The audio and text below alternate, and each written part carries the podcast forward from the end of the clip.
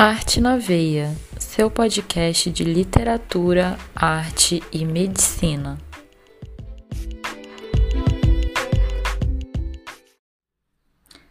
Poetas e poetisas, aqui quem fala é Thaís Diniz, a louca das livrarias, das poesias e das comidas veganas. No episódio de hoje, eu vou deixar vocês muito bem acompanhados com a nossa mestre, a maravilhosa Ana Malé. Ela vem conversar com vocês sobre um tema muito importante e muito relevante para a nossa sociedade. Então é isso, aproveitem! Olá pessoal, meu nome é Ana Malé, sou médica e faço parte do grupo Arte na Veia. Um grupo que, dentro da Faculdade de Medicina da UFRJ, Universidade Federal do Rio de Janeiro, tenta debater temas relacionados às humanidades e às artes. Vamos começar aqui alguns episódios discutindo o que considero ser o principal tema da sociedade brasileira na sua constituição enquanto nação, a questão étnico-racial. Serão pequenos episódios onde buscaremos trazer aspectos relevantes dessa discussão. Acreditamos que a questão étnico-racial, além da sua importância na discussão da identidade e de ancestralidade, é também condição indispensável para uma real transformação da sociedade brasileira. Como já disse, sou médica e me formei há 32 anos, tempo a beça. Me chamava atenção na época que na minha turma de 80 alunos havia apenas uma estudante negra, e não era eu. Ficava pensando se ela sentia algum incômodo com aquela situação. Mas como o tema não era praticamente abordado, existia a, a, a ideia de existia uma hegemonia da ideia da democracia racial no país, e isso era pouco questionável para o público em geral, esse pensamento vinha algumas vezes na minha cabeça, mas não trazia nada de concreto, nenhuma ação ou busca por um maior aprofundamento no tema ou para buscar, junto com aquela colega, conversar sobre isso. Os anos passaram e 2020 não acho ser necessário pontuar a atualidade do tema e a sua relevância no debate nacional e mundial. A Faculdade de Medicina da UFRJ, onde me formei, hoje tem uma presença maior de alunos negros, mas uma presença ainda tímida e muito inferior ao que seria esperado, considerando-se a proporcionalidade dos negros na nossa população, maior que 50%. Basta dar o exemplo do nosso grupo Arte na Veia. Temos cerca de 25 alunos envolvidos, mais de perto, e apenas um aluno negro. ironicamente, ele não é brasileiro, ele é do Quênia. Professores, quase 10, nenhum negro no grupo, né? Recentemente ouvi uma aluna negra formada, recém-formada em medicina por uma universidade privada, dizer que a faculdade de medicina, onde ela estudou durante seis anos, foi o lugar mais inóspito por onde ela passou. Por essa e por outras é que vamos tentar levar adiante esse projeto de tratar o tema, não só no seu aspecto político, social, mas também cultural, conversando sobre literatura, cinema, artes plásticas, esporte, religião e muito mais, e obviamente saúde. Meu interesse pessoal pelo tema existe há bastante tempo inclusive por motivos pessoais, e por isso fui buscar estudar um pouco mais. Sendo assim, cheguei a uma pós-graduação, estou fazendo, em relações étnico-raciais, onde no primeiro bloco a professora Simone Rico, maravilhosa, nos propôs a realização de um podcast sobre os assuntos abordados em aula. Sendo assim, aqui estamos. Para tentarmos adentrar nessa discussão com alguma base teórica, vale a pena colocar em pauta algumas definições que são aparentemente simples, mas que para mim têm uma grande complexidade. Então, alguns conceitos vão ser abordados nessa pequena, pequena gravação: os conceitos de raça, cor, etnia, nação e povo. Vamos usar essa abordagem textos do, usando textos do professor Antônio Sérgio Guimarães, denominados Como Trabalhar com Raça em Sociologia, e um outro texto, Raça, Cor, Cor de Pele e Etnia. Texto do professor Kabengele Munanga, uma abordagem conceitual das noções de raça, racismo, identidade e etnia, e texto da professora Nilma Lino Gomes, que é o artigo chamado Movimento Negro e Educação, ressignificando e politizando o termo raça. Logo no início da minha prática como médica, era considerado politicamente avançado diz, quando dizíamos que raça, em relação aos homens e mulheres, só existia uma, a raça humana. E procurávamos não usar, os nós que nos considerávamos mais avançados politicamente, procurávamos não usar esse termo. Hoje, ao contrário, avançado é explicitar o termo raça. Mas será que estamos falando da raça no mesmo sentido? Vamos então começar a falar sobre isso, lembrando que estamos levando em consideração os teóricos citados acima. Antônio Sérgio Guimarães, branco, da USP, professor da USP. Kabengele Munanga, negro, professor também da USP, nascido no Congo belga. E Nilma Lino Gomes, negra, professora brasileira, que foi ministra das Mulheres, da Igualdade Racial e dos Direitos Humanos no governo da presidenta Dilma. Quando falamos de raça, podemos considerar dois conceitos analíticos. um relacionado à genética, biologia e um relacionado à sociologia.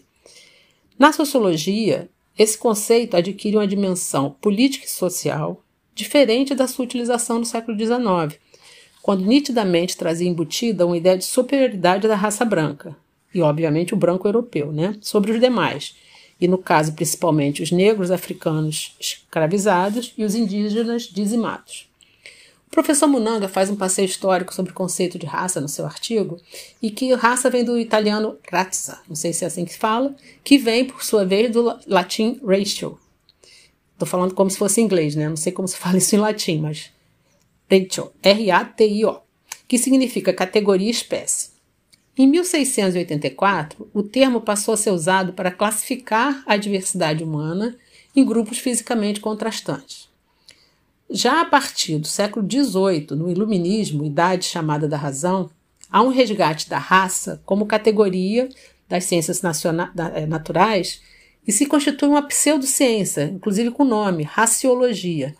Só que aí passa a haver uma hierarquização dessas diferentes raças. E adivinha quem é a raça superior? os brancos europeus. O que havia de diferente com esses brancos não era só diferente, mas também inferior. A diferença tratada como inferioridade.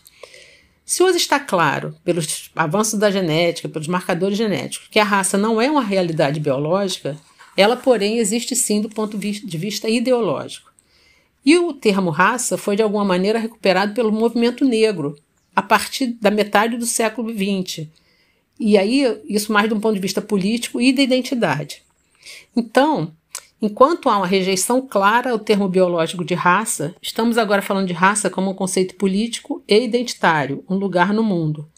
O termo raça volta agora pelos negros, através do negro, renascendo da sua luta política e sendo recuperado pela sociologia contemporânea para expressar algo que, não existindo de fato no mundo físico, tem então, tem porém uma realidade social efetiva.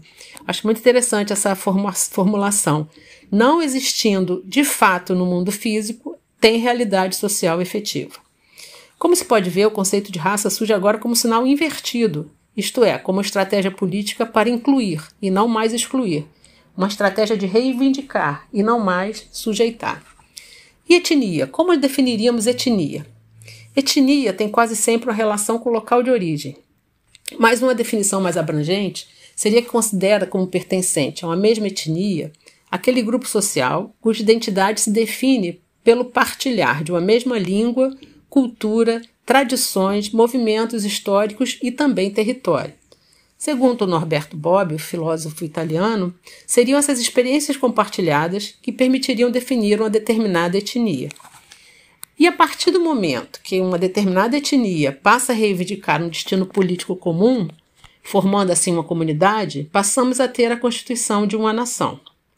E o povo? O povo seria o sujeito dessa comunidade imaginada de origem ou de destino, ou seja, as pessoas de uma nação. Por que muitos teóricos e participantes do movimento negro preferem a utilização do termo raça e não do termo etnia? Porque quando dizemos raça, o termo nos remete imediatamente à história de opressão, de escravidão, de violência que os negros foram submetidos. O termo etnia nem sempre carrega, geralmente não carrega de forma tão explícita todo esse sofrimento envolvido. Sobre a cor, gostaríamos de salientar que o termo cor não é redutível à cor da pele, à tonalidade.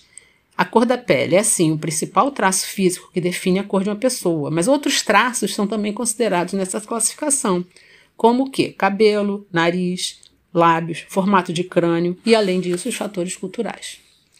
Desde 1991, o IBGE no Brasil inclui entre as suas perguntas qual é a sua cor barra raça, sendo considerada a autodeclaração.